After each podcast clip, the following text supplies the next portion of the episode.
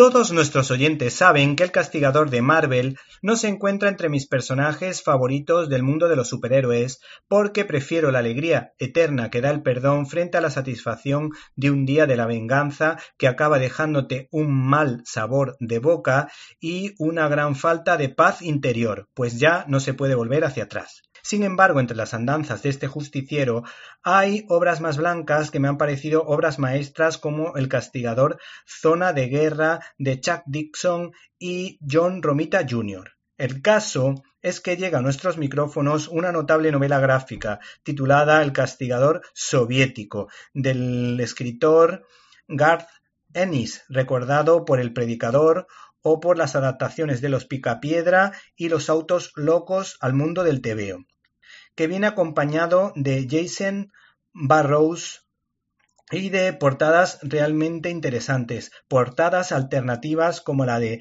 Jason Barrows y Nolan Buddar, muy tarantinianas, o otra muy especial del español Marcos Martín. El mundo del cómic te da la oportunidad de situar a sus protagonistas en situaciones límite sin que eh, se hiera o pueda herir la sensibilidad demasiado, pero que son imposibles de llevar a la...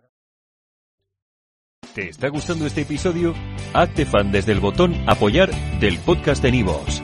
Elige tu aportación y podrás escuchar este y el resto de sus episodios extra. Además, ayudarás a su productor a seguir creando contenido con la misma pasión y dedicación.